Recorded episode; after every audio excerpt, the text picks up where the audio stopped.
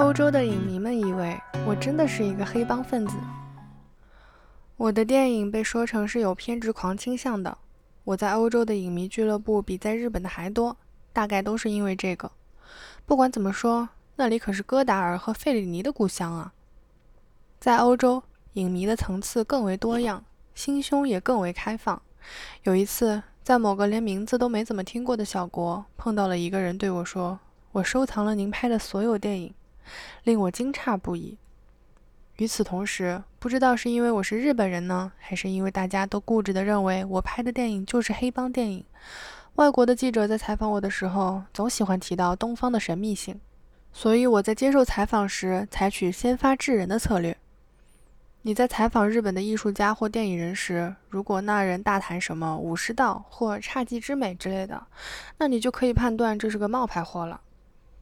有很多日本人在日本的时候根本不会去考虑这种事情，但不知为何面对外国记者就喜欢说这种话。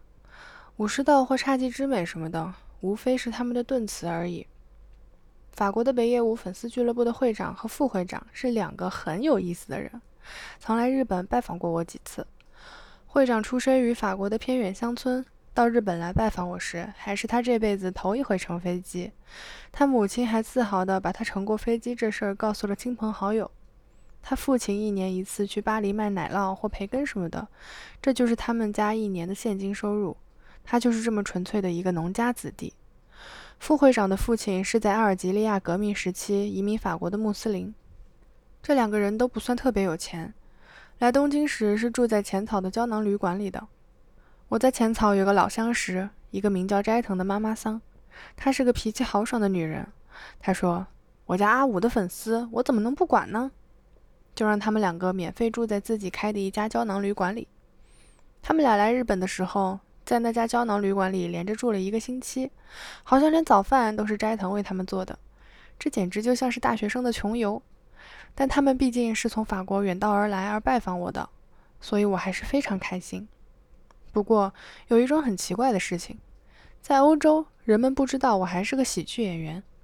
最近有大量的日本电视节目传播到了欧洲，其中也有我的几台节目，于是就有了北野武还是个喜剧演员这样的小道消息。为此，西班牙和英国的粉丝俱乐部里还卷起了一场争论：北野武不可能是喜剧演员，电视上的那个人不是北野武。最后去平息这场纷争的就是法国俱乐部的那个会长和副会长，我也没办法，只得从日本给粉丝俱乐部里寄去了我的录像带，告诉粉丝们我确实是个喜剧演员，但他们依然半信半疑。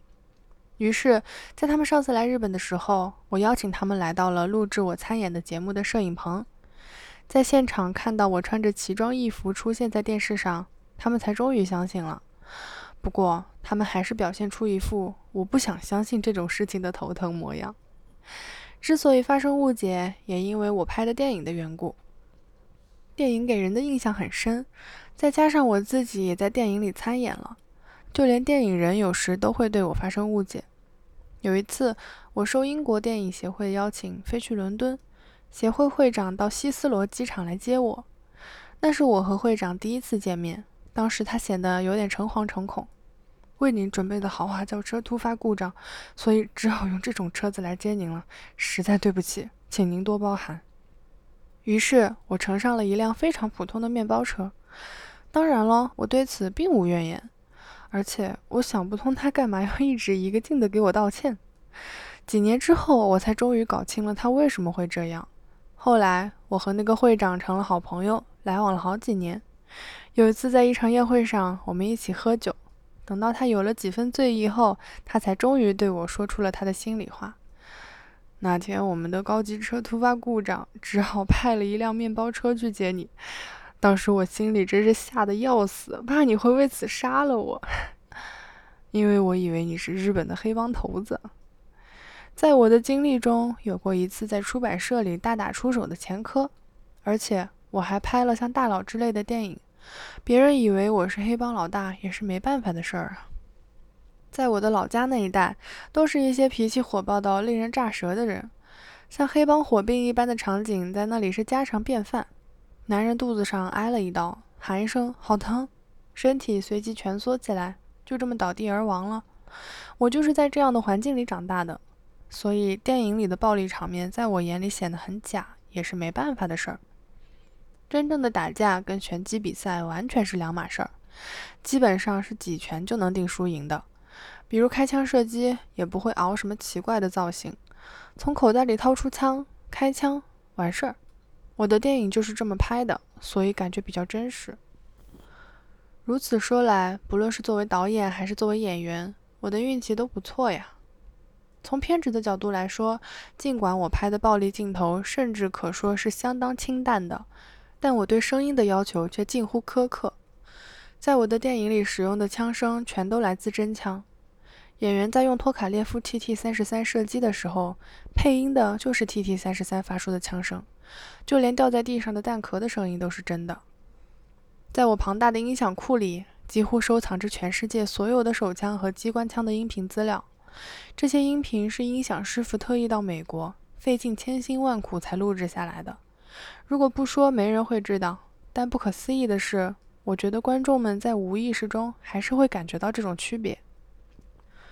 因为去年有人评论《双面北野武》拍得过于晦涩难懂，所以我搜集了戈达尔和费里尼的所有电影，一部不落的全部看了一遍。跟他们的电影相比，如果还要说我的电影晦涩难懂的话，那我会惭愧死的。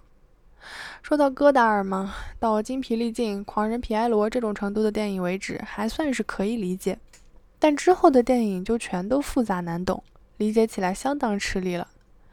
费里尼也一样，即便说他早期的电影还算简单，可是到了他拍出那种被影评家称为杰作的作品时，如果还有人说我能看懂，我基本上是不会相信的。这些电影几乎全都在谈论艺术和哲学。在一部电影里，可以同时进行三个故事，甚至更多。比如，在某个角色正在说话的镜头里，会突然混入另一个故事的说话声音。在那个镜头里，明明没有人在说这些话，但这些话就这么唐突的从天而降。然后呢，随着话语的展开，镜头会切入到与之相关的故事上。明明是某一组男女的故事，但男方会不断换人，也就是说，以不同的人来将故事进行下去。同时发生的故事以异想天开的方式相互穿插，让观众们理解起来大伤脑筋。更有甚者，电影里的台词完全抽象化，现代欧洲的哲学、文学等方面的所有问题，都像拼贴画一般镶嵌在台词里。你第一遍听的时候完全摸不着头脑。我知道这样的电影是伟大的杰作，但同时我又觉得，为什么看电影非得这么吃力呢？因为现在有了 DVD。我们可以把镜头倒回去反复看，就像看一本复杂的书，我们可以一会儿翻到前面，一会儿跳到后面的反复阅读。这样的话，我们就可以一个一个镜头拆开来理解。